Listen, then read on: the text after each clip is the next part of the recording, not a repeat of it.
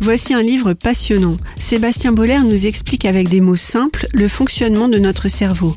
Non seulement on suit son explication, mais en plus il nous montre comment la structuration de notre cerveau nous pousse à un comportement typiquement humain, vouloir toujours plus au risque d'épuiser toutes les ressources de notre planète Terre.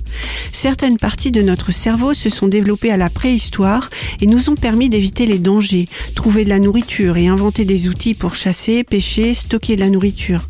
Avec l'agriculture, la ressource a pu être davantage maîtrisée, mais les zones du cerveau antérieures sont restées actives. Résultat, le comportement a poussé à voir toujours plus, augmenter les surfaces cultivées, augmenter les rendements en ajoutant des engrais, continuer tout en constatant la dégradation des sols.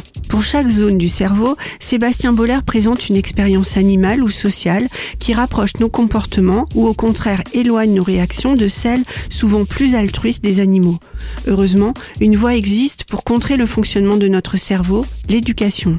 Dès le plus jeune âge, l'apprentissage de comportements ou de pratiques permet d'aller au devant d'instincts primitifs devenus aujourd'hui suicidaires pour l'humanité.